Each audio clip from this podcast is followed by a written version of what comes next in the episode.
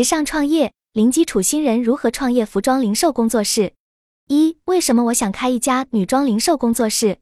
我之所以想要通过结合互联网思维开设女装零售工作室，是因为我认为当前线下服装零售服务比例还较低，大部分的女装电商店铺过于注重销量而忽视了用户体验。如果我能够做一家有线下实体的服装店，可以降低传统实体店对于店面位置、人流量等因素对于销量的影响。也能够提供给有意向的顾客体验的空间。我的想法可能出自于在互联网行业做产品的经验，但当我提出这一想法时，各位更了解服装行业规则的云友们给我提出了不同的意见。这些意见也让我对这一行业有了更全面深入的认识。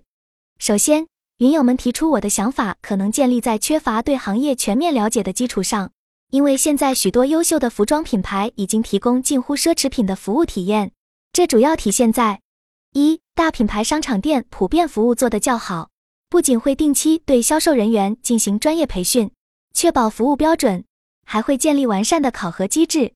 二即使是小型零售品牌，也有不少通过服务赢得口碑的案例。当然，这需要品牌有意识地建立服务体系，并营造服务文化。三一些社区店通过提供贴心的私人化服务和紧密的情感链接。也能获得可观的盈利，关键是抓住本地的私域流量。店主会积极与顾客建立私人关系。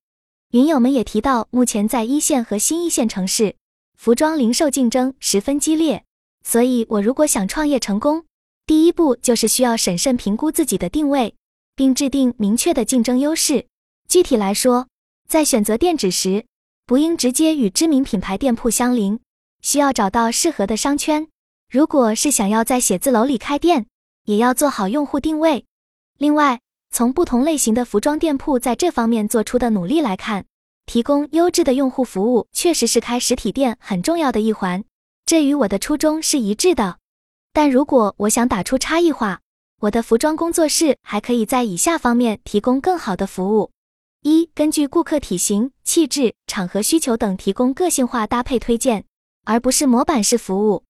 二，在购买前让顾客充分试穿，以确保合身舒适，能够调整次数，不限制顾客试穿时间。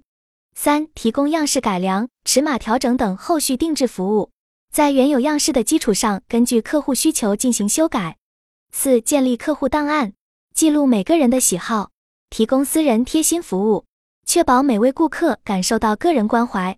五，邀请资深造型师进行穿搭讲解，传授穿衣技巧。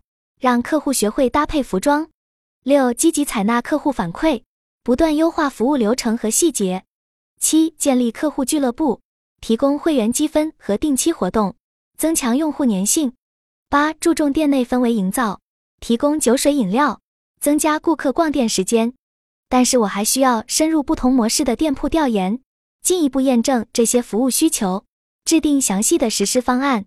我的互联网思维开店可以作为一个尝试的方向，但需要在充分调研的基础上制定详细可行的业务计划，明确竞争优势，否则难以在竞争激烈的市场中立足。这给了我很好的启发，也让我认识到开店的复杂性，需要谨慎以待，循序渐进。我会积极把握这次宝贵的学习机会，从中获取开店经验，以备未来能够成熟开展这一创业尝试。二、如何开一家女装零售工作室？前期准备，首先是明确店铺定位。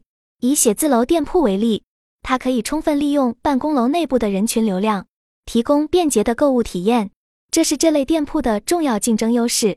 但是也需要考虑办公人群的消费能力及需求，比如注重便携式、休闲系列的服装，而非高档职业套装。还需要评估同区域内是否存在竞争店铺，如何进行差异化定位。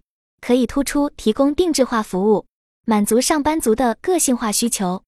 其次是确定产品货源，淘宝等电商平台提供了大量选择，可以采用价格便捷灵活的采购方式，但需要关注产品的质量稳定性，要与优选供应商建立长期合作，直接与品牌方合作可以获得更稳定的货源。采用寄售模式可以降低库存风险，前期测试市场反应。品牌合作还可以通过内容带货的形式进行，发挥品牌影响力，但是需要评估品牌自身是否与目标用户群契合。选择匹配度高的合作方。在渠道方面，利用新媒体平台如小红书进行营销推广，可以获得重要流量，需要投入时间和精力建立私域号，还要在抖音、微信等开设多个渠道。线下可以采用传单发放、店内活动等方式进行互动。多渠道运营被认为是大势所趋，关键是根据不同渠道的流量情况和成本制定策略，进行精准投放。服务方面，让用户参与产品设计定制是一个提升体验的方式，可以增强用户粘性，还可以提供免费的穿搭讲座、造型课程等服务。要注重营造良好的店内氛围。如放松的音乐、香薰、饮品等细节要素，同时定期回访、会员积分等可以提高复购率，反映服务质量。可以设置不同等级的会员服务。在开业前，需要做充分的市场调研，了解目标用户的消费习惯、需求和痛点，包括问卷调查、专家访谈、数据分析等。同时要注意观察竞争对手的优缺点。开业初期要关注用户反馈。灵活调整经营策略。综上，开店需要考量定位、货源、渠道、服务等多方面因素，做到人、货、场、财、物均有保障，才能获得成功。三、避雷避坑 Tips：关于一些服装行业创业经常会遇到的雷和坑，各位云友给了我很多实用的建议。首先是关于过季和压仓库存的清仓回血问题。大家表示可以通过打折销售、店内限时促销、组合成福袋赠送等方式来进行清仓。定价策略一般是按成本的两至三倍来确定售价。清仓时可以在这个基础上给予一定折扣。如果都是品牌寄售的方式，还需要考虑品牌方的底线定价。在确定目标用户和定位时，需要进行细致分析，尽量做到精细准确。比如针对年龄段。是以二十至三十岁的年轻女性为主，还是三十至四十岁的职场女性等？风格定位也要明确，比如主推简约休闲风格或是浪漫诗人风等，这会直接影响采购方向。定位明确后，再进行精准的客户营销，而不是广泛碎片化投放。在获取和维系客户方面，大家认为私域运营会是写字楼门店的重要的流量来源，这需要长期积累运营。输出有价值的内容，而不能过于商业化。